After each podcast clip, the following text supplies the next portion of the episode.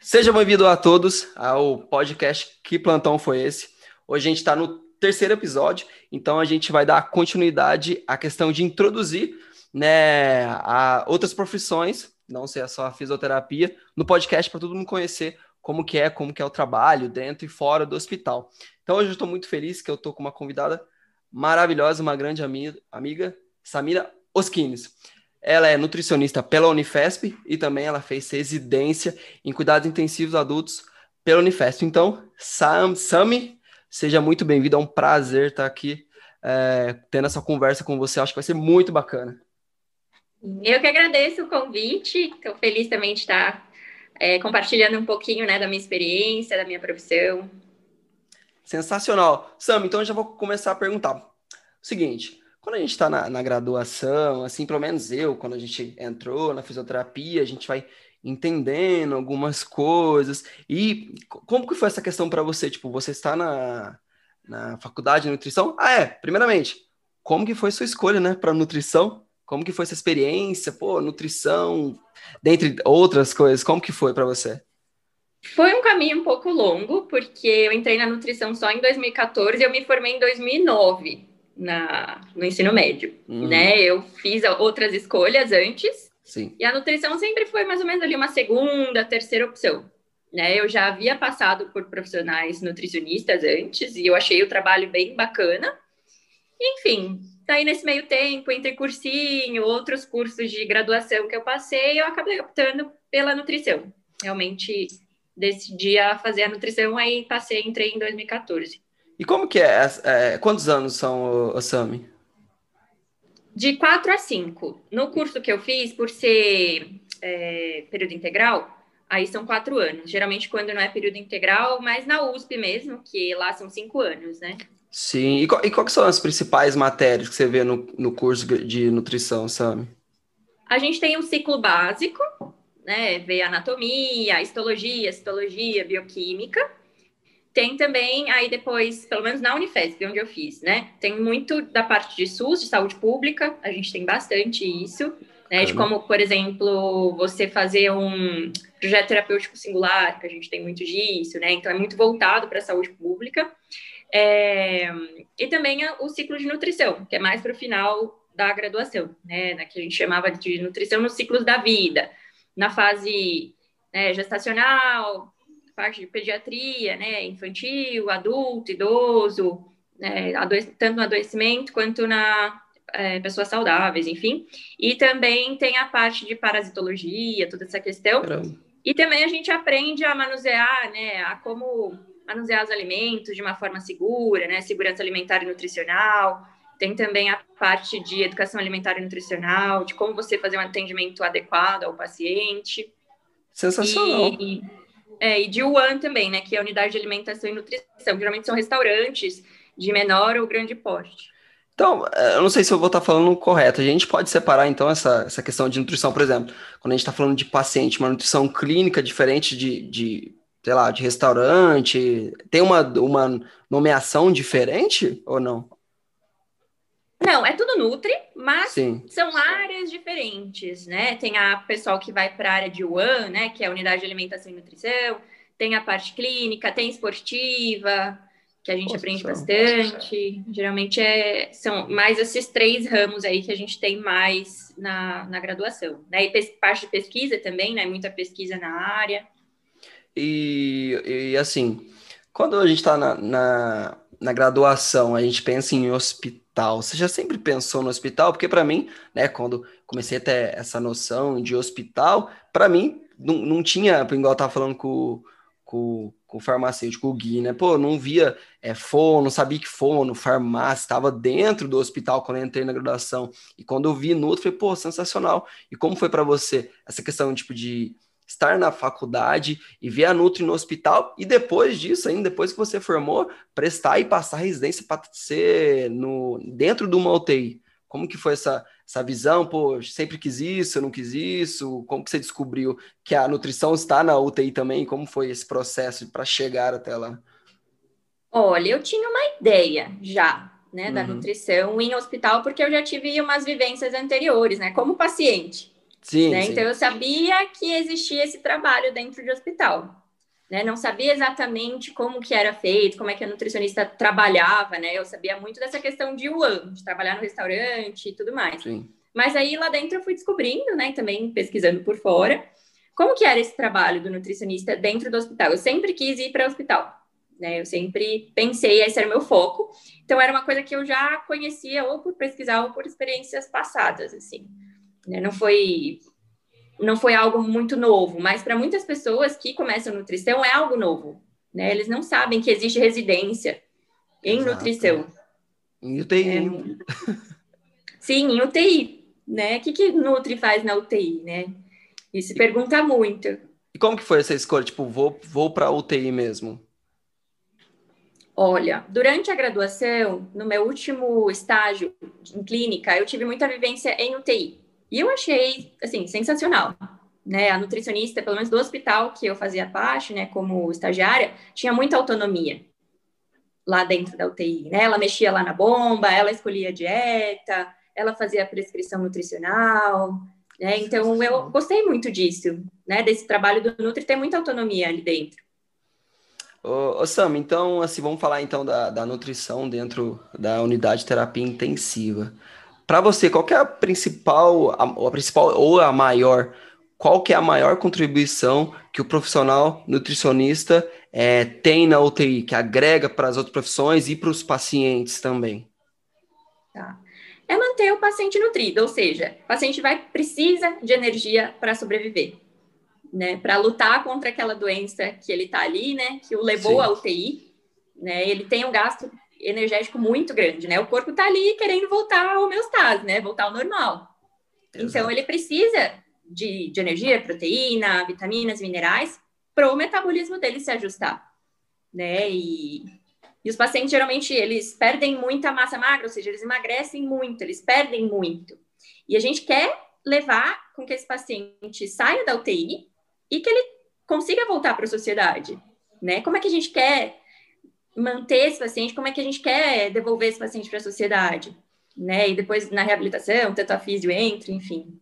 Exato, é, isso é uma coisa que, que você falou, essa, esse trabalho em conjunto, né, com outras profissões é muito importante, né, geralmente, quando a gente estava lá junto, né, e você trabalhava junto, a gente fazia o trabalho da fisioterapia e vocês com esse aporte, né, calórico. Por exemplo, quando o paciente, ele está entubado, quando ele uhum. é estubado e vai começar a reabilitação, esses, esses momentos que o, que o paciente passa pela unidade, o tratamento de vocês diferem, né? Tipo, vocês são, são objetivos diferentes, assim?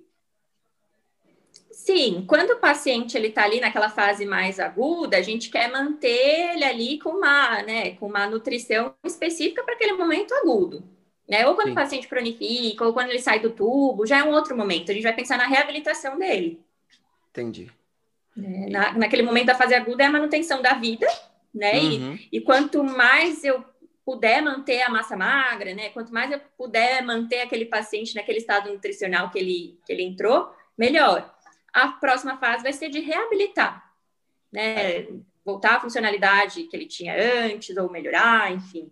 Aí o objetivo de calorias são diferentes, seria assim? Sim, geralmente sim. Quando Entendi. na fase de reabilitação é maior, é maior, eu consigo dar um aporte maior para ele. Ô, ô, Sam, e quando a gente estava lá na, na UTI, né, a gente sempre via que você chegava super cedo, já pegava aqueles controles lá. Uhum. Fala pra gente um pouquinho como é era a rotina de vocês, né? Do, ou do profissional nutricionista, do residente, acho que é a mesma coisa, né? Que vocês faziam ah. esse papel lá, né?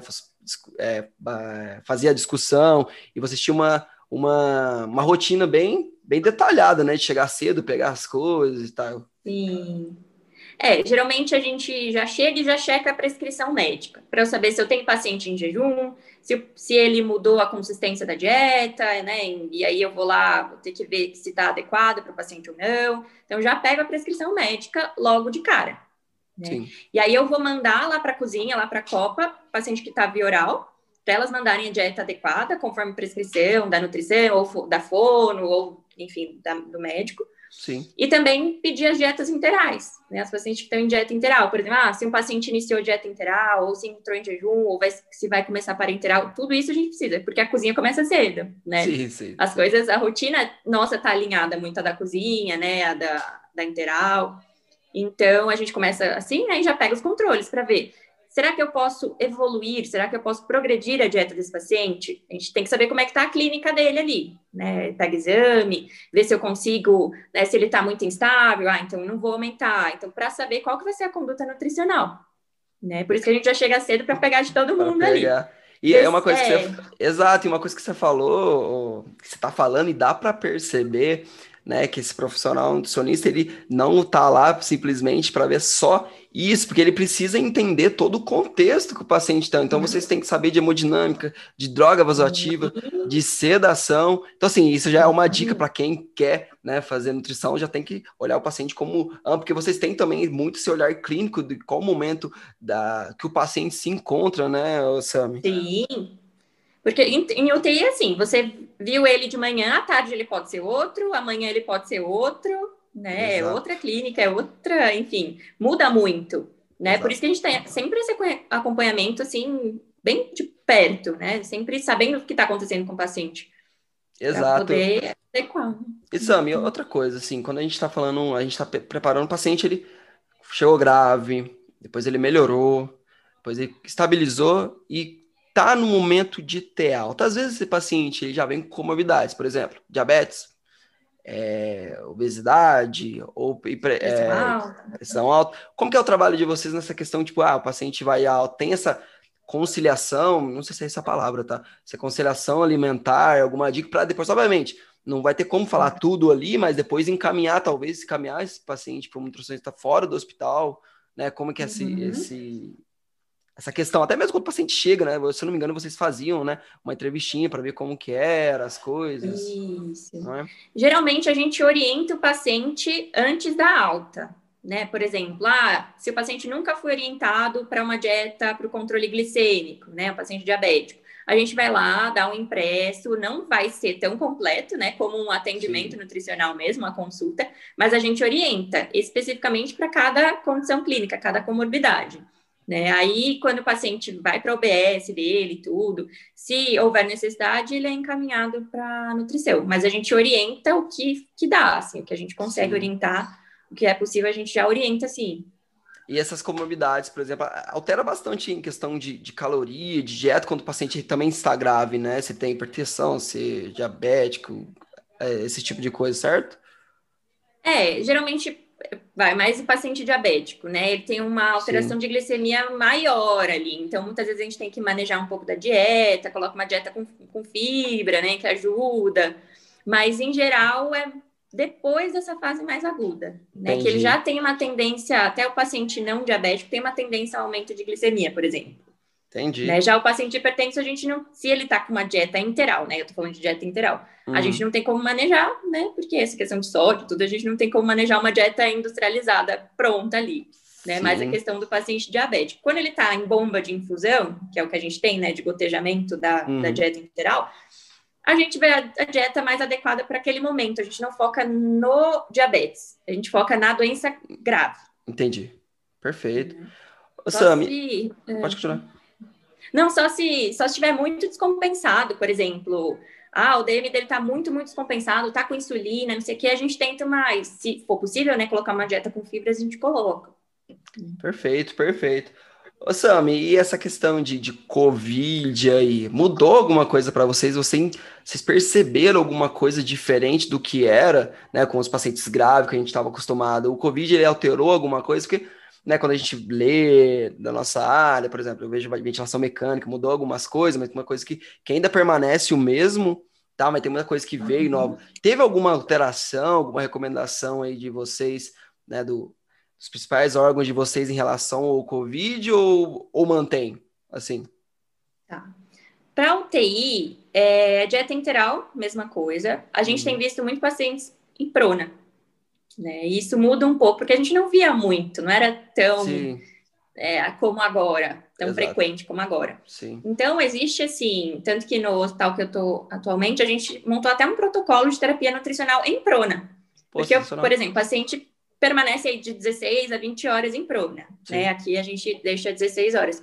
Então, assim, ele vai ficar todo esse tempo de jejum. Né? E muitas vezes várias pronas. Sim. Então, várias, não é uma só. Exato. Então, a gente consegue manter uma dieta integral para esse paciente em prona. Né? Não tem problema deixar uma dieta para ele. Né? Boa, Estudo do paciente. E a gente tem suplementado muito o paciente via oral, suplementação, porque eles, assim, eu vejo um gasto energético muito maior, né? Eles se sentem muito mais cansados, né? Exato. A falta de ar e eles cansam muito mais rápido. Então tem uma perda assim muito mais rápida, né? Isso eu observando. Sim, sim. Então assim tem também é, orientação dos guidelines aí, né? Das sociedades de suplementação pós alta. Que é super importante você dar um aporte proteico, um aporte calórico maior para esse paciente, porque ele tem um gasto muito grande. Pô, sensacional. É. E, e, e, difere, por exemplo, a gente estava, vamos pensar assim, a gente tá, teve essa questão do Covid e a gente também está falando assim, ah, você fez a sua residência na UTI. E lá tem outras uhum. UTIs, tem UTI do transplante, da pneumo, uhum. do queimado, cardio, e você teve essas rodas, você identificou, uhum. por exemplo, se tem alguma área que é um, completamente diferente ou muda alguma coisa, ou são não, não dirá a mesma coisa, mas são perfis diferentes que você se adequa uma coisinha a outra, assim. É, a UTI Covid, né, que eu tô atualmente, me lembra mais uma UTI geral, né? Sim, não, sim. Não, não se assemelha muito a uma UTI cardio, a uma outra UTI, uma UTI pneumo, talvez, né? Entendi. Mas é mais uma UTI geral, uma UTI pneumo, é o que tem, né? Mas, assim, são pacientes que usam também drogas vasativas, muita sedação, muito bloqueador neuromuscular. Acho que essa é a semelhança e de diferença, assim, não, não tem muita, né? São Entendi. É mais específico, mas tem de geral os outros. E paciente queimado, você lembra? Tinha, tinha alguma Sim. diferença? Ah, bastante. É bastante? bastante. Sim né? O, o, quanto que a gente dá de energia para esse paciente, tem recomendações específicas para o paciente queimado, é bem diferente de qualquer outro, né? Na verdade, ele é um paciente crítico, sim, mas tem uma outra conduta. Entendi. Esse paciente queimado é, é bem diferente. Sam, então assim, ó, a gente falou um pouco de hospital, vamos falar agora de a nutrição fora do hospital. Qual que é? A gente sabe que você, né, fez a UTI. Qual que é a tua principal área que você mais gosta de fazer sem ser o TI? Na nutrição ou área... fora da nutrição? Isso. Tá. Clínica, consultório. Eu gosto muito, uhum. né? Gosto de pacientes que com diabetes, né? Pacientes que me têm alguma demanda clínica mesmo, né? Uhum. Uma pressão alta, um paciente renal, renal crônico, dessa parte mais clínica geralzona, assim, e transtornos alimentares, que é anorexia, bulimia, transtorno da compulsão alimentar, Sim, essa, essa questão de tipo, nutrição clínica, por exemplo. Só um exemplo, assim, a gente está falando aí, por exemplo, de nutrição esportiva, são coisas diferentes, obviamente, certo? Você prefere mais essa parte mais clínica. Sim. Tá. Esportiva é mais com pacientes sadios, né? Eu trabalho Sim. mais com pacientes adoecidos. Né? E como que é essa questão, o, o Sami, para vocês? Por exemplo, você pode trabalhar tanto particular, né? Uhum. Como SUS. Qual que você vê a principal uhum. diferença, assim, né? Eu acredito que cada paciente ele tem uma demanda, ele tem uma situação financeira, às vezes tem muito um preconceito de nutrição que vai chegar lá e falar coisas absurdas, e às vezes não é, você é, adapta para cada situação, né? Como uhum. que você, você vê essa questão? São realidades diferentes, né? As demandas que eles trazem muitas vezes são diferentes. Né? Mas, por exemplo, um paciente diabético do SUS vai de uma UBS, uma idosa, um idoso, e um paciente que me procura porque ele tem um diabetes no particular, que ele tem uma condição financeira para conseguir alguns alimentos que esse paciente da UBS talvez não tenha. É, acho que são as que, a questão mais socioeconômica, uhum. que difere bastante. Sim. E outras demandas, né? Clínica tem muito emagrecimento, de vem procurar para emagrecer, né? E na UBS pode ter, mas aí tem outras demandas juntos, né? Geralmente tem uma comorbidade associada também. Os maromba. É, mais esportiva, essa é mais a esportiva, né? Não é muito a minha área, eu nem atendo, assim, eu já indico outra pessoa, né? Pô, e isso é bacana, ah, né, Sami? Tipo, você identificar que não é a sua área, você quiser abraçar o mundo, né? Por exemplo, se alguém quiser fazer particular comigo, ortopedia, eu falo, pô, não, cara, não, não é comigo. você Sim, quer alguém de é. verdade de qualidade?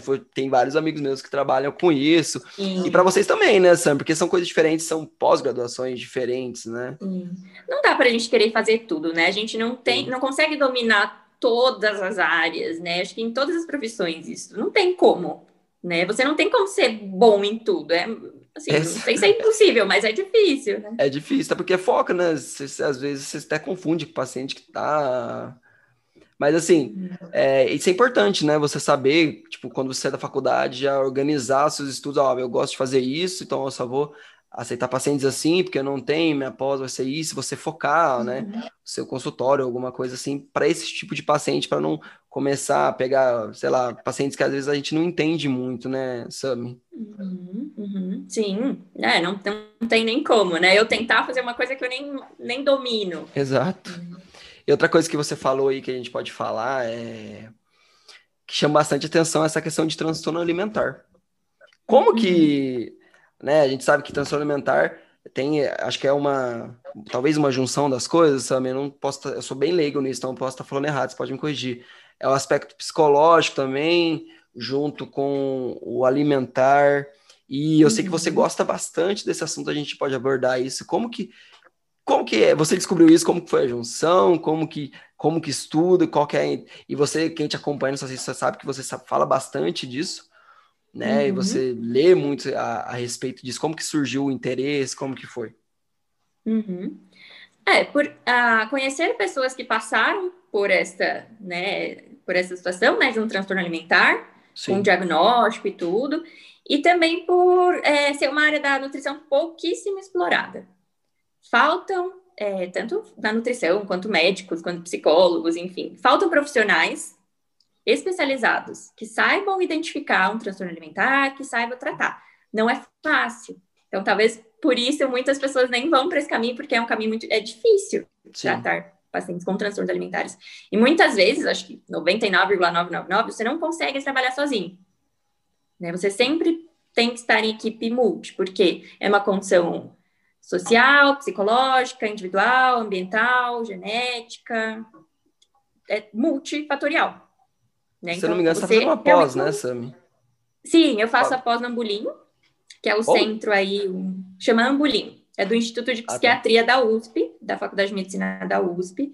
É Nossa, o maior centro aqui do Brasil, né? Até acho que da América Latina, que trata de transtornos alimentares. Pô, parabéns. Obrigada. é um do, acho que é um dos assim, pioneiros aí no tratamento de transtornos alimentares no país é referência nacional, internacional, enfim, é um, o melhor, né, para estar hoje, para aprender. Porque você vai ter toda a base, até psiquiatria a gente aprende um pouco, para saber como, por que, que o paciente se comporta daquela forma, qual que é a comorbidade psiquiátrica que pode estar associada a um transtorno, porque isso é regra, né? Sempre que tem um transtorno alimentar, tem uma comorbidade psiquiátrica associada, uma depressão, uma ansiedade, um transtorno bipolar, um, enfim, Sério? um transtorno de personalidade. Caramba. Sim. Então, assim, o nutricionista tem que estar né, inteirado ali na psiquiatria, tem psicologia Sim. e todo mundo trabalhando junto. Isso é muito bacana. Né, Caramba. Né, dessa área. E como que funciona essa, essa questão, pô, é, psiquiatria, nutrição, como que é essa questão de, de alimentação? Por exemplo, quando a gente pensa, né, tô sendo leiga, anorexia, a pessoa, ela se vê alguma coisa que não é, talvez assim, ela desconta na comida, alguma coisa assim? Esse é, caminho? No caso da anorexia, tem, enfim, dois subtipos, né? Mas, no geral, a paciente, Sim. ela tem uma distorção da imagem corporal, né? ela se vê muito maior do que ela é, ou muitas vezes ela não se vê tão maior, mas ela não está satisfeita com aquele corpo, ela sempre acha que ela tem que emagrecer mais. Né? Então, ela restringe a alimentação, ela compensa de alguma forma com atividade física excessiva. Tem o subtipo que a gente chama de subtipo purgativo, que daí ela ela vomita, ela muitas vezes tem alguns uns episódios de compulsão, e aí ela acaba utilizando alguns métodos compensatórios, ela usa laxante, diurético, exercício, e o subtipo restritivo, ela simplesmente não come. Caramba! E aí levando a, um, a uma desnutrição. Sim. Né, na maioria das vezes. Eu lembro que, que é um a... critérios diagnósticos. Uhum. Caramba, eu lembro que duas coisas que ficou marcado, por exemplo, episódios que, que a gente pode falar de. Eu só não me engano o filme que era, mas eu lembro. Era dois. Teve uma novela, se eu não me engano, que falou disso uma vez. E tem um, uma novela teve um, brasileira, né? Uma novela brasileira. E, se eu não me engano, teve um filme, só não sei se, tipo, se é da Netflix. Não sei se. Eu... Tem um filme na Netflix. Eu acho que o mínimo para viver. Eu acho que é isso, que a, a, a, mocinha lá, ela fazia abdominal. Que isso ficou marcado na minha cabeça pra caramba.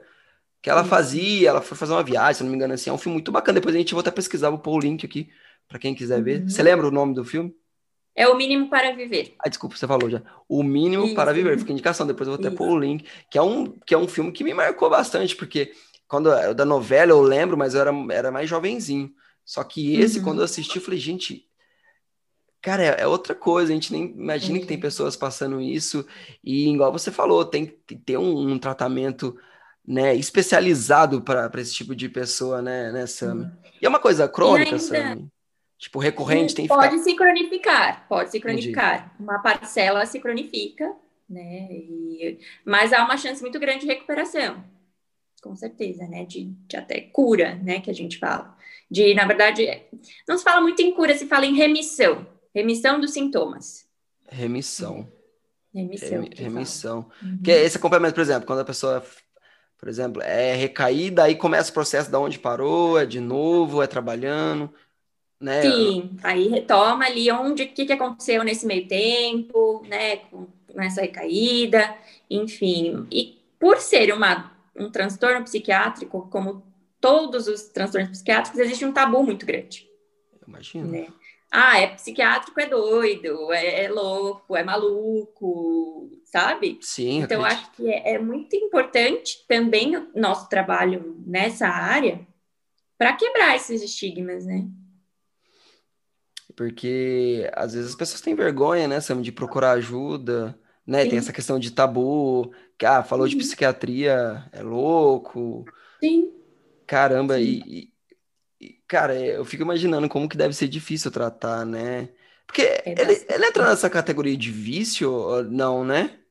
Ou não necessariamente? Ainda não existe um conceito muito fechado, assim, ah, existe vício, você diz assim, vício em comida, ou vício... É, ou, sei lá, vício em não comer, nem sei se existe isso, sei lá, igual o alcoolismo, enfim.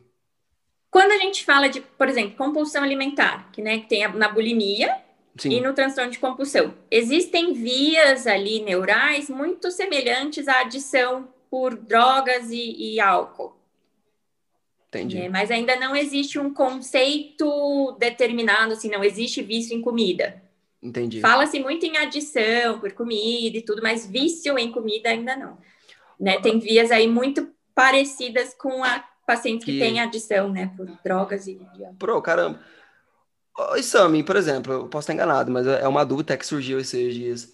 Quando o paciente ele é, ele é obeso, mórbido. Uhum. Assim, tem algum grau também essa questão tipo de transtorno? A pessoa, por exemplo, não saber, sei lá, não, não se enxergar, talvez, tipo, ah, como paciente uhum. era, sei lá, como que foi esse processo para o paciente ficar muito é, bem obeso? Acha que tem, sempre tem alguma coisa psicológica acarretado ou não?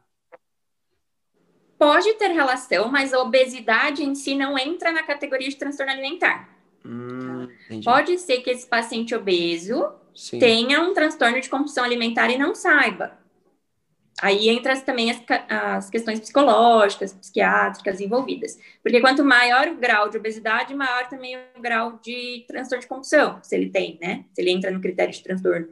Pode Caramba, ser. Então por isso que é tão difícil diagnosticar, então. Sim. Caramba. É difícil. Muitas vezes as... as pessoas ou não procuram ajuda, ou tem né, esse estigma social. Exato. Né, porque quando, por exemplo, no Covid, né, antes, antigamente tinha poucos, admitiam, né, menos pacientes obesos. Com Covid apareceu bastante, né, bastante. né, aí tem, tem bastante gente, né, então assim, a gente é, fica se perguntando, pô, será que tem alguma coisa? Porque são, e, e os pacientes obesos, eles são muito a comorbidade é, é muito mais fácil, né, de morrer por Covid. Muitos pacientes obesos morreram por Covid, Sim. né? Você acha que essa consciência em relação à obesidade tá mudando no Brasil, Sami? Ou ainda não? Ainda é muito difícil. Né? Eu acho que fala-se muito, mas faz-se pouco. Né? Fala-se Hum. muito que a obesidade, precisa combater a obesidade, tem aumentado, né? A população de obesos tem aumentado, os casos, né? A prevalência aí tem aumentado, mas não existem políticas públicas, políticas que ajudem essas pessoas. Ainda é tudo muito vago, né? Que se culpa muito o indivíduo, mas não se trabalha o, o todo, o social, por exemplo, né? Não entende-se o todo, porque esse paciente, né? Essa pessoa, esse indivíduo, ele, ele tem questões relacionadas para ele estar obeso, né? Não é falta de força de não é força de vontade, né? Falta de força de vontade. Não, ele não tá assim porque ele quer. Caramba, isso, é- isso foi pesado e uma coisa real, Sam. Tipo, a gente nunca para para ver, né, essa questão que a galera culpa mais o indivíduo do, do que do que entender, né? Qual que você acha que seria, tipo, algumas mudanças políticas, né, de saúde, assim, que você acha que talvez seria essencial essas ações, né? Porque igual você falou, fala-se bastante e faz poucos em relação a, a combater a obesidade ou a informar sobre ela, Sam. Tá. Primeiro, indústria da alimentação, né? É, a gente vive num ambiente obesogênico, ou seja, tem muita é, oferta de alimentos ultrapalatáveis, né? Cheio de açúcar, gordura. Nossa, não São sabia disso, não. alimentos a gente- Ultra palatáveis. Ah. É, e é que a gente sente vontade de comer e, nossa, aquilo é muito bom e quer comer mais, sabe? Então, algumas pessoas são mais suscetíveis a esse tipo de alimento. Sim. né? Então, a gente vive num ambiente que tem uma oferta, é barato. São alimentos muito Barato. baratos. Você vai comprar um biscoito recheado aí, é muito barato. É muito Muito mais barato. barato que você comprar um pão integral, por exemplo. Exato. Exato. Né? Propaganda direto desses alimentos. Então, começa também por aí, né? A indústria de alimentos, né, tá aí Sim. totalmente relacionada. Outra coisa, o acolhimento desses pacientes. Tenho muito relatos, eu atendo pacientes obesos, muito relato de pacientes que sofreram discriminação de médicos, de nutricionistas. Tá? Então, assim, é uma discriminação pesada da pessoa ter, ficar com trauma. Não quero mais passar no endocrinologista. Caramba. E muito essa questão que você falou de, de culpar o indivíduo e não entender, né, Sami? Sim. Porque é muito Saiu fácil julgar, editorial. né? É muito fácil Muito fácil, julgar, né? né? Então, como que muito se diz, né? Falta de, falta de força de vontade. Você tá assim porque você quer, porque você é preguiçoso. Caramba. Então, o acolhimento, né? A visão aí do médico, do nutricionista ou do profissional de saúde sobre esses pacientes. Saiu um editorial da do The Lancet ano passado, se eu não me engano, que fala muito sobre o estigma do peso. Né? Da gente quebrar esse estigma do peso. né? Caramba. Fala-se muito de, de, de como os profissionais de saúde lidam com esses pacientes, que é, é muito grave, é muito sério, né? Então, isso afasta os pacientes do tratamento, afasta os indivíduos do tratamento, ou piora esse quadro. Muitas vezes ele dá uma, uma frustração muito grande causando nisso neles, ele vai continuar comendo, isso pode causar um gatilho, né, para um transtorno de compulsão, enfim. É muito sério. Você acha que esse primeiro contato, às vezes, né? A gente tá falando de várias coisas envolvidas, não só, né, da questão de saúde, tem essa questão de padrão de corpo, essa questão que as pessoas têm, por exemplo, de educador físico, nutricionista, tem que ser aqueles caras bombadão, que as mulheres que têm um corpo. Você acha que isso acaba. Não necessariamente o profissional tem que deixar de se cuidar, obviamente, ou não cuidar, mas assim, você acha que o, o paciente ele chega achando que o nutricionista ou o médico, enfim, vai já dar a lição de moral, pô, não é assim. Você acha que falta esse primeiro contato, falta a empatia? Falta, muito. Essa questão do acolhimento, da escuta e da empatia, que não existe. Então, eles, muitos têm medo de ir no nutricionista, porque ele fala, pô, o nutricionista já vai me botar naquela dieta restritiva Exato. absurda, né? Ou o médico vai falar que eu tenho que tomar medicação para emagrecer. Né? Mas, E- na verdade, às vezes está envolvido aí com situações sociais, econômicas, psicológicas, e que ninguém pensa. E esse também é um grande tabu da, da, da nutrição, né, o, o Uhum. Sam, que você acha que você vai chegar lá, ela vai mudar todo essa questão de comida e às vezes é o cardápio. relacionamento, né, com a comida. Vocês falam muito disso, não tem problema comer, né, às vezes um pouquinho desse, é, como é que fala, ultra palatáveis, é isso? Sim, É, é. de vez em quando, acho que vai tirar tudo. Acho que a questão de como você vê a comida, talvez, Sami, né? As pessoas têm que tirar esse tabu que você vai chegar lá, as pessoas, não, você só come coisa errada, eu vou impor as coisas para você, e não é assim, Sim. pelo menos. E ac acredito que tenha profissional que, que seja assim, acredito. Sim, eu é... trabalho muito assim, né? Uhum. Em você tirar essa mentalidade, quebrar essa mentalidade de, de dieta que a gente chama, né? Mentalidade de dieta, ou seja, achar que tudo que você tem que fazer é estar tá pensando em dieta. Tudo é dieta, tem que fazer dieta, não pode comer está de dieta, porque chocolate não pode, maçã pode, certo e errado, Caramba. sabe? Ruim, não ruim, bom, não bom. Né? É você neutralizar o alimento. Comida é comida, ponto. Comida é comida. Então, vamos lá. Sami, essa questão de dia do lixo, como que você vê essa questão de chamar de dia do lixo, comida não é lixo, como que é essa questão de como as pessoas veem a alimentação por conta, sei lá, de padrão, alguma coisa, como que você, seria uma, um, e que, o que seria também, né, o dia do lixo? Ah, o que dizer do dia do lixo? Dia do lixo seriam essas comidas consideradas, entre aspas, tá? Entre muitas aspas, engordativas, né? Que a gente não, entre aspas também, não deveria comer numa rotina alimentar normal. Pizza, hambúrguer, macarrão recheado, enfim, lasanha, lixo. Né? Imagino quem inventou essas comidas deve estar se revirando no túmulo, né? Uma hora dessa. Porque, Exatamente. Caraca, tá chamando né, minha comida de lixo. Né? O que, que é lixo? Lixo é algo muito que você não quer mais, que a gente descarta, que não presta, né? Muitas vezes. Hum. E comida lixo, sabe? Essa associação diz muito do pensamento social de que dicotômico, né? A mentalidade de dieta que do pode ou não pode, como eu já falei antes, né? Sim. Que é errado, né? Tem que ser proibido, tem que ser né, cortado, não pode. Lixo é porque você não deveria fazer, mas você faz. Basicamente Exato. isso. E, e, existe, por exemplo, ó, a gente está falando aí de essa questão dia do lixo, essas questões. Quando a gente pensa em questão dia do lixo, o que seria então, tipo, o que não seria lixo, né? O que, que é teoricamente entre aspas permitido? Se fosse só permitido, se não houvesse dia do lixo, a gente só comeria esses alimentos permitidos? O que seria isso? Os alimentos provavelmente naturais ou hiperproteicos, né? Pode tomar whey, pode tomar é, coisa sem açúcar, comer coisa sem açúcar, pode comer vegetal, pode comer fruta, mas pizza não pode. Entendi. Né? Acho que essa é a ideia, principalmente das, das pessoas que pregam né, dietas, que pregam alimentação saudável, mas o que, que é saudável, né? Qual que é o conceito de saudável? Sim. Você acha que a partir do momento que a gente denomina dieta, assim, nesse ponto, por exemplo, sei lá, dieta flexível, já põe-se, expõe-se a perceber que você está numa dieta, por exemplo. Sim, é mais uma é, tipo... denominação para dizer que você tem uma alimentação flexível, mas já entra na mentalidade de dieta, né? Você já denomina, porque hoje em dia a ideia de dieta não é uma ideia de dieta de, ah, eu tenho uma rotina alimentar específica, né? Dieta é restrição. Exato. É sinônimo de restrição.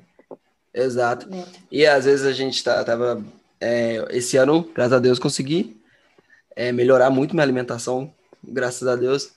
Né, a gente conversava muito na, na, na residência sobre essas coisas, pegando várias informações de vocês. Então, por exemplo, eu não tomo mais refrigerante, não tomo suco, aqueles negócio de caixinha, essas coisas, até porque eu não gosto tanto. E eu via essa questão de refrigerante, pô, um gosto mesmo.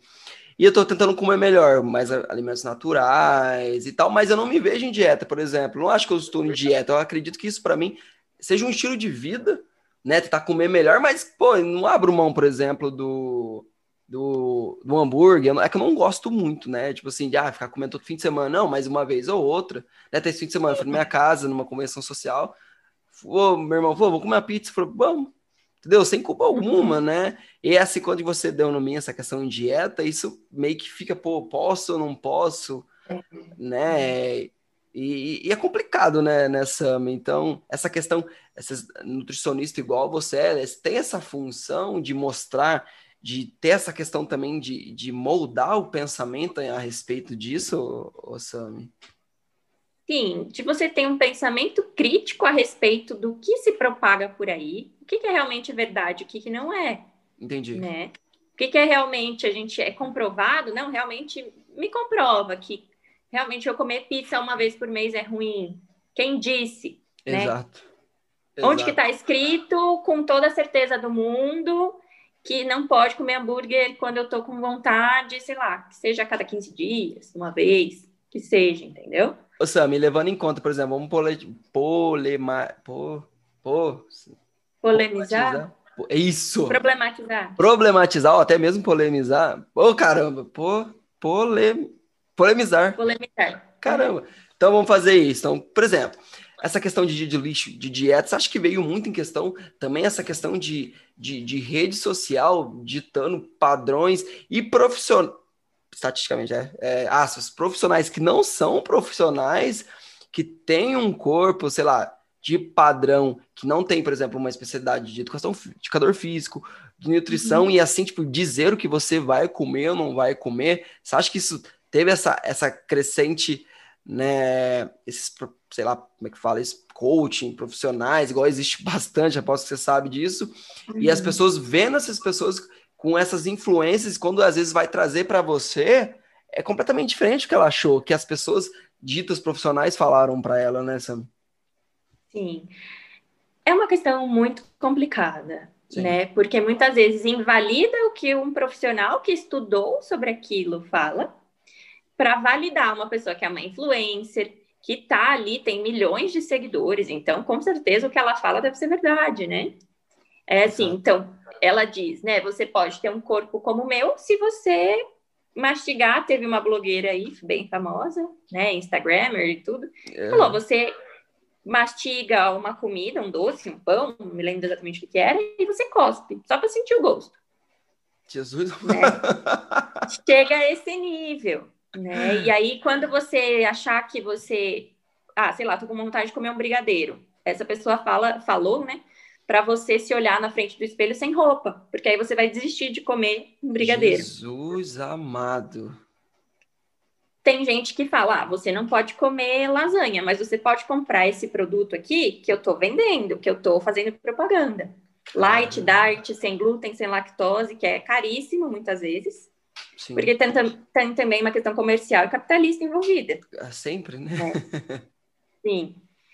Então, é uma problemática muito grande, que a gente tenta brigar aí, mas por ter um, uma propaganda muito forte envolvida, né, monetário aí, essa questão monetária envolvida, a gente muitas vezes não consegue, né, derrubar. Então, a gente vai tentando nadar ali contra a maré.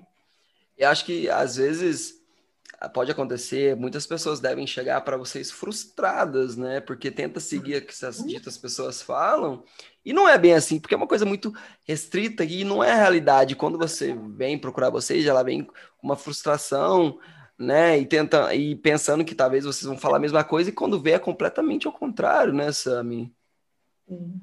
Porque vence, né, muito que dietas funcionam. Na verdade, dietas tem uma fala assim muito é, que a gente escuta muito, né? Dietas engordam, na verdade. Quanto mais dieta a pessoa faz, mais restrição ela faz, mais ela vai ter vontade de comer as coisas.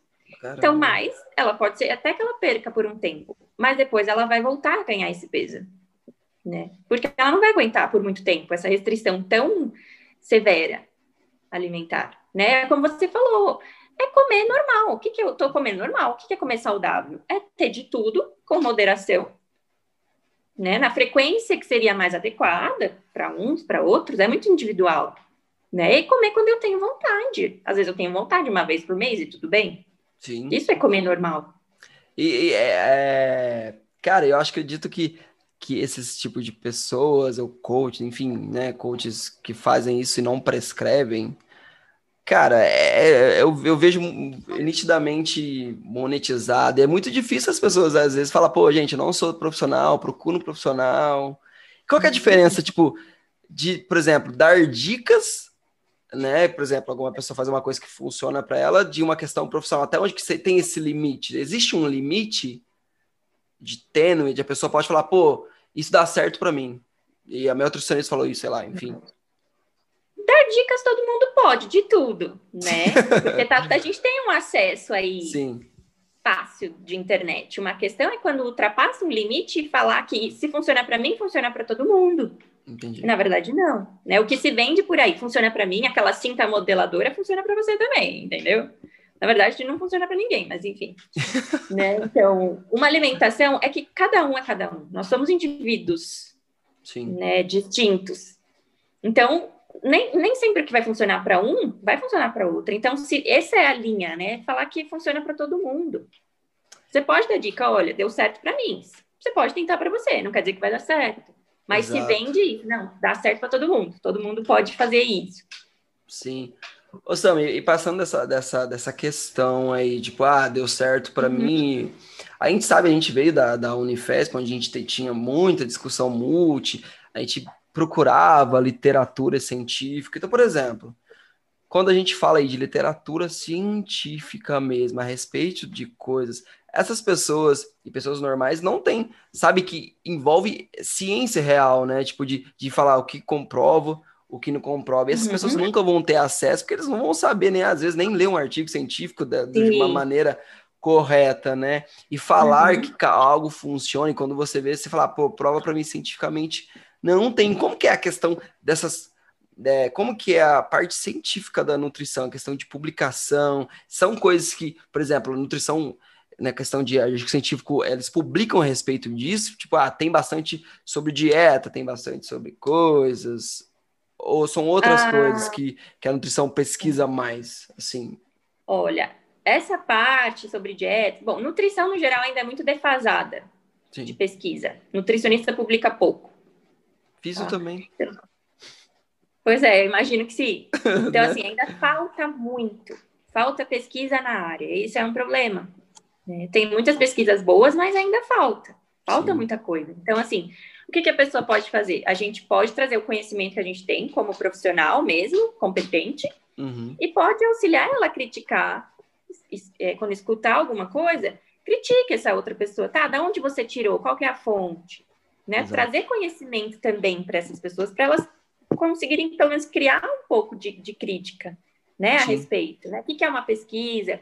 O que, que a gente pode considerar como verdade absoluta e como não? O que, que é hipótese? Né? Trazer também para a pessoa que a gente atende, né, que a gente acompanha, enfim. Isso, né? Acho que todo mundo consegue, pelo menos um pouquinho, né, ter essa capacidade aí de criticar, mesmo que ela não entenda muito bem o que, que é um artigo, como é que é Exato, exato. o método que foi usado, enfim. Mas que ela consiga minimamente. Acho que essas Né? pessoas, assim, elas não sabem ou não têm noção de quanta responsabilidade eles têm, né, Sami? Porque, poxa, quando você fala aí, pessoas que têm, sei lá, vou chutar aqui, dos 2 milhões de seguidores, e você fala que tal coisa funciona, é você falar para 2 milhões de pessoas que alguma coisa funciona para todo mundo, né? Como que, pô, pensar, pô, será que essa informação que eu tô dando para essas pessoas são, é de qualidade? Né? Será que eu não vou interferir na vida das pessoas psicologicamente? Porque é, é, não, uma influência, né?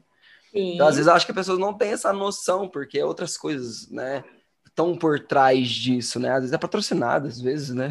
Isso. É o que eu falo, é um fator monetário e econômico que pesa muito mais, né? Vou, po- vou polemizar aqui, né? A questão, por exemplo, do jejum intermitente. ah, eu Fala-se tentei esse negócio, não dá certo pra mim, não. Como é que você vai fazer exercício físico se não tem energia? Eu não consegui correr. Eu gosto de correr 5 km, 3 km, fui correndo, não consegui correr nem 500 metros, não tem energia. Entende? Jesus Mas amado. vende que. Não, como assim? Você falhou. né? Pô, não Você consegui falhou. fazer direito. Jejum intermitente é ótimo, é maravilhoso, salva o mundo, né? Mata o Covid, essas coisas.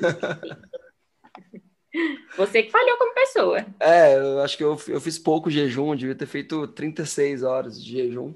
Devia. Sabe, a gente tá falando assim de pacientes, né? Vamos falar um pouco agora que, que acredito que tem muitos livros sobre isso. né? Eu preciso até ler para me inteirar mais, né? Essa questão de, opa, peraí de focar isso. Questão de nutrição, a pessoa sadia para evitar, sei lá, é, comer bem para evitar algumas doenças, né? Tipo, que você é o que você come, assim, eu acredito que não seja assim, tipo, alguns quando você come bem, essa, essa parte da nutrição, como é que eu posso dizer? Profilaxia, talvez, né? Tipo, Preventivo. preventiva, Porque a gente sabe que nessa questão, muitas pessoas saudáveis que não têm obesidade, que não têm, sei lá, diabetes, que não tem, acaba uhum. tendo, mas é por questão alimentar. Uhum. Né? E você acha que falta essa questão, tipo, né, de pessoas procurarem nutricionista ou de informações, até mesmo a televisão, enfim, outras coisas, né?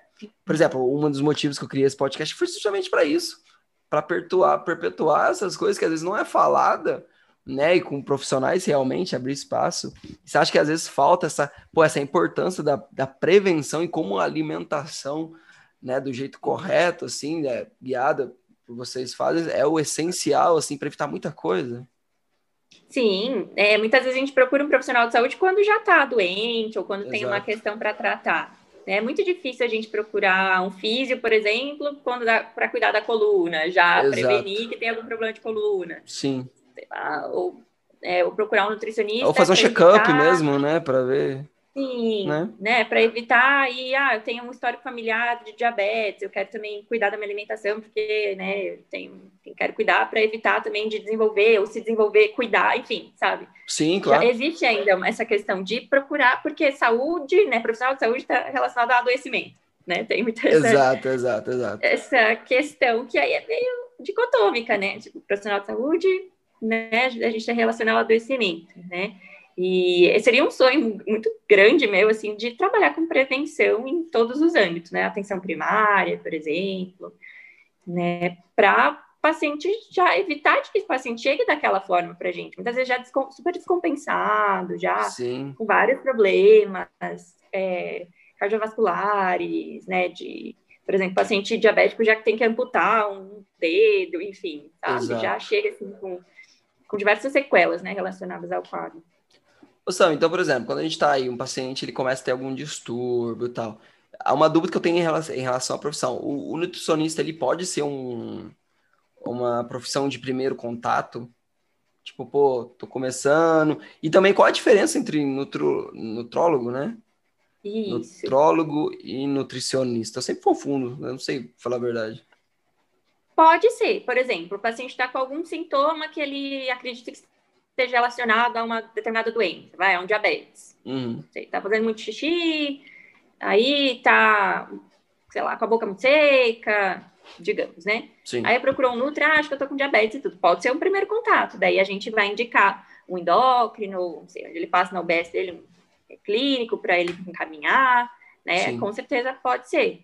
Né? A gente já vai tratando o que a gente consegue. Se ele já tiver algum exame, né? Boa. né? Senão a gente ou consegue pedir ou pede para passar no médico e ele solicitar.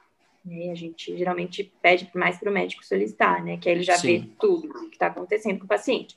Uhum. A gente pode ser esse primeiro, primeiro contato, sim. Uhum. Nutrólogo é médico, né? Ele tem uma formação médica de seis anos ali.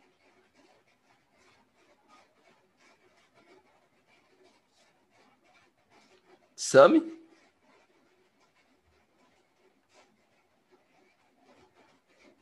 Sami. Tá aí? Pausou aqui. Pausou. O vídeo. Tô. Tudo bem. É seu vídeo, é, eu acho que tô com problema. Talvez, pode ser que eu fique sem internet da Vivo, mas eu tenho 4G.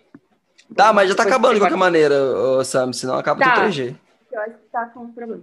Tá bom, pode Enfim. continuar, depois eu corto lá. Tá. Começa de novo, tipo, nutrólogo. nutrólogo é médico. Tá. Nutrólogo é, tem uma formação médica.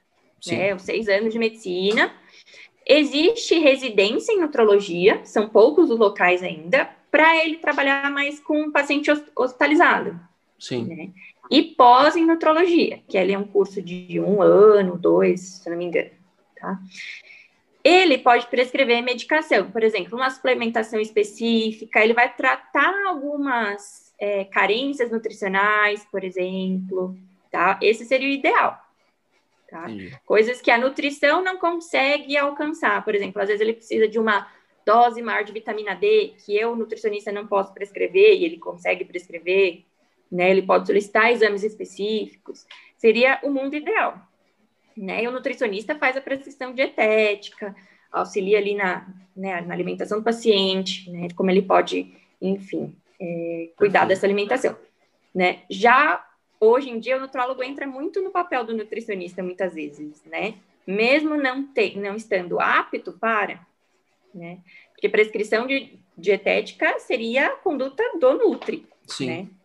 Só ele poderia, de acordo com, com a ética dali, né? Do, do, nosso conselho. Sim. Mas o médico nutrólogo muitas vezes acaba usando né, desse nome, né, de nutrólogo, para poder atuar como um nutricionista, por exemplo. Né? São coisas completamente diferentes, então, Sami, obviamente, né? Uhum. Sim, a gente pode trabalhar junto, óbvio, né? É muito legal. que é o mais é, interessante para o paciente também, né? Obviamente. Sim, mas muitas vezes a gente acaba perdendo aí, né? Porque eles são uma, né, uma comunidade muito forte, né? A comunidade médica, então eles é. acabam... Caramba. É. Ô, Sami, então assim, hoje a gente falou uma parte mais geral da nutrição, obviamente, quando tiver alguns outros assuntos mais específicos da sua área, assim, que você gosta mais, depois a gente tem até que combinar, falar um pouco mais sobre essa questão de, de transtorno que você fala, que você estuda muito bem, a gente pode falar um episódio só disso. Hoje a gente quis fazer uma introdução a respeito da nutrição, né, para o pessoal da graduação, para o pessoal próprio da saúde, da usuário mesmo, né?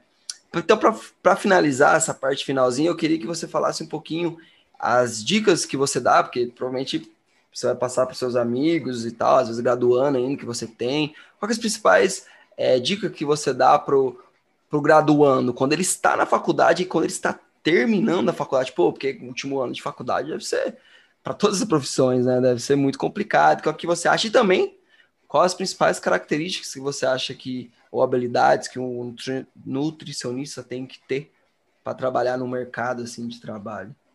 Uhum. Eu acho que né, falando aí para os graduandos, né? Uhum. Estudem. Estudem, assim, vejam o que você mais se aproxima ao que você gosta, que você tem mais né, empatia. Faça pesquisa na área, se der fazer uma iniciação, entra numa extensão, se envolva com aquilo, para você ter realmente certeza de que é aquilo que você quer fazer depois que você se formar. Sim. Né? Isso é muito importante. E para a prática, porque a gente sai muito cru né, da faculdade. Sim. A gente vê um, mundo de coisas. Mas ao mesmo tempo, parece que a gente não sabe nada quando a gente sai, né? Exato. Se envolver já com a área que você né, se aproxima, tem proximidade, que você gosta, é muito bom para você chegar já na prática com esse conhecimento um pouco mais aprofundado. Sim. Né? E, e outra coisa, é muito importante a gente ter a capacidade da escuta. Né? Antes de falar, escutar o paciente o indivíduo, aquela pessoa que tá, te procurou porque ele, ele confiou em você para aquilo. Sim. Né? Então, a, a primeira, uma das primeiras coisas é a escuta. Tá. E saber acolher. Saber se portar com aquela pessoa. Que ela é uma pessoa, ela tem sentimentos, ela tem vivências, ela não é uma página em branco. Não é só um corpo. É considerar que é só um corpo. Né? né? Para você ali avaliar, fazer umas dobras, umas medidas e acabou. Né? Então, uh... lembrar que o paciente não é só corpo, mas Sim. que ele é um todo. Perfeito. E é, é bem bacana, porque quando a gente estava na residência, a gente conversava, né?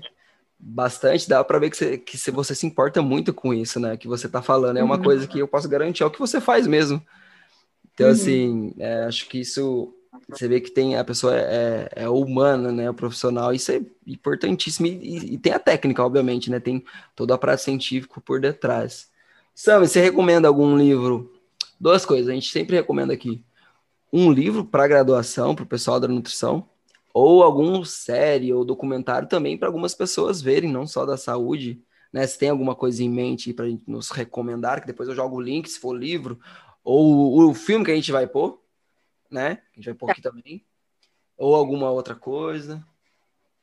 Para graduação, eu gosto muito assim, é um, um livro mais geral, né, sobre nutrição nutrição clínica, uhum. da Unifesp mesmo, agora já acho que já está, se não me engano, na quarta edição, nutrição clínica, ele já foi revisado, tem alguma parte aí sobre, acredito, sobre transtornos alimentares em adultos também, uhum. eles já deram uma alterada em algumas coisas. E para geral, eu gosto muito daquele documentário do Netflix do Michael Pollan. Michael Pollan. Você lembra o nome? Ele... Senão eu procuro depois, eu jogo o nome aqui. Eu vou lembrar. Lembra? Não, Mas se lembrar, ele, não tem problema. É, é um documentário do Michael Pollan. Ele é, na verdade, um jornalista dessa área de alimentação, saúde. Sim. é muito interessante para você entender o que, que é comida. O que, que representa? Comida é cultura, comida está relacionada com sociedade, está é, relacionada com comensalismo. Né? Então, ele, ele mostra alguns povos, enfim, como é que as pessoas se relacionam com a comida. É muito interessante de você entender o que é mente a comida. E aí você vai repensar se comida realmente é lixo ou não. Sensacional. Perfeito. Eu vou colocar aqui. Sam, então assim, para finalizar mesmo assim agora, o para usar o bordão que é o nome do podcast, que plantão foi esse? Você lembra alguma coisa, algum plantão, alguma experiência dentro da, do hospital, desde a sua experiência que te chamou a atenção, alguma história? Pode ser feliz, pode ser triste, que você falou, pô, que plantão foi esse, cara? Que plantão foi esse? Tá. Foi esse. Um que eu vou nunca vou me esquecer foi na residência, né? Quando a gente fez um aniversário surpresa para um paciente da UTI que a gente levou ele até a varanda lá do sexto andar, né, do Hospital São Paulo. E ele ficou muito emocionado, juntou todo mundo. Eu acho que a gente teve muitas emoções nos plantões e tudo, mas esse Sim. me mostrou assim, cara, vale a pena, né, fazer o que a gente faz. É, e poder dar para esse paciente um pouquinho difícil né? E a gente cantou parabéns, deu um bolinho para ele, foi super. Acho que esse foi um dos plantões que mais me marcou, assim, de desse, desse período todo que eu tô na, no hospital. Né? Pô, sensacional. É, porque é a gente fazia bastante nessa. Eu, eu não sei se eu lembro se eu tava aí, porque tinha, teve bastante. bastante... Acho que não, é. Porque teve bastante, né? Então eu não lembro, mas sim, pô, eu imagino como que, como que deve ser real. Ô, Sam, então, ó, muito obrigado de ter participado aqui com a gente. Sabe que eu gosto muito de você como pessoa, como amigo, como profissional e não pensei duas vezes né, quando eu falei nutrição em você. Né? Obrigado por ter abraçado essa ideia aí. E só quem, quem sabe que está perto de você sabe que profissional e pessoa maravilhosa que você é. Então, estou muito feliz de ser primeira contato com a nutrição tenha, tenha sido com você. Uhum. Obviamente vai ter outros episódios, obviamente, de nutrição, e a gente provavelmente a gente vai te chamar de novo em relação a isso, mas muito obrigado por estar disponibilizando seu tempo, que está corrido para todo mundo. Então, só temos a agradecer, Sami. Uhum. Eu que agradeço, acho que foi muito bom poder contribuir, né, fazer essa troca, que muitas Sim. vezes a gente acaba não, né, não fazendo, cada, cada um ali no seu mundinho, né? Exato. E é muito exato. importante a gente manter essa troca, espero ter realmente contribuído bastante para entender um pouquinho o que é a nutrição, como é que a gente trabalha, né? E lembrei o nome da série, chama Cooked. Cooked. Cooked. Cooked de, de cozinhar, né? De sim, sim, cozinhar. perfeito. Eu vou, eu vou pôr o link ou o trailer do YouTube aqui embaixo, depois na descrição. Fechou? Fechou. Obrigadão. Obrigadão, então, galera. Tchauzinho. E, ah, é, menos importante, Sam, depois se você quiser passar suas redes sociais agora, para quem quiser te fazer uma pergunta, provavelmente eu vou, provavelmente não, eu vou pôr os links também, mas se quiser falar um pouquinho, fica tranquilo. Com certeza, pode deixar. Tá bom, então. Então, tchau, Sami. Até mais, tchau. galera. Até, até mais.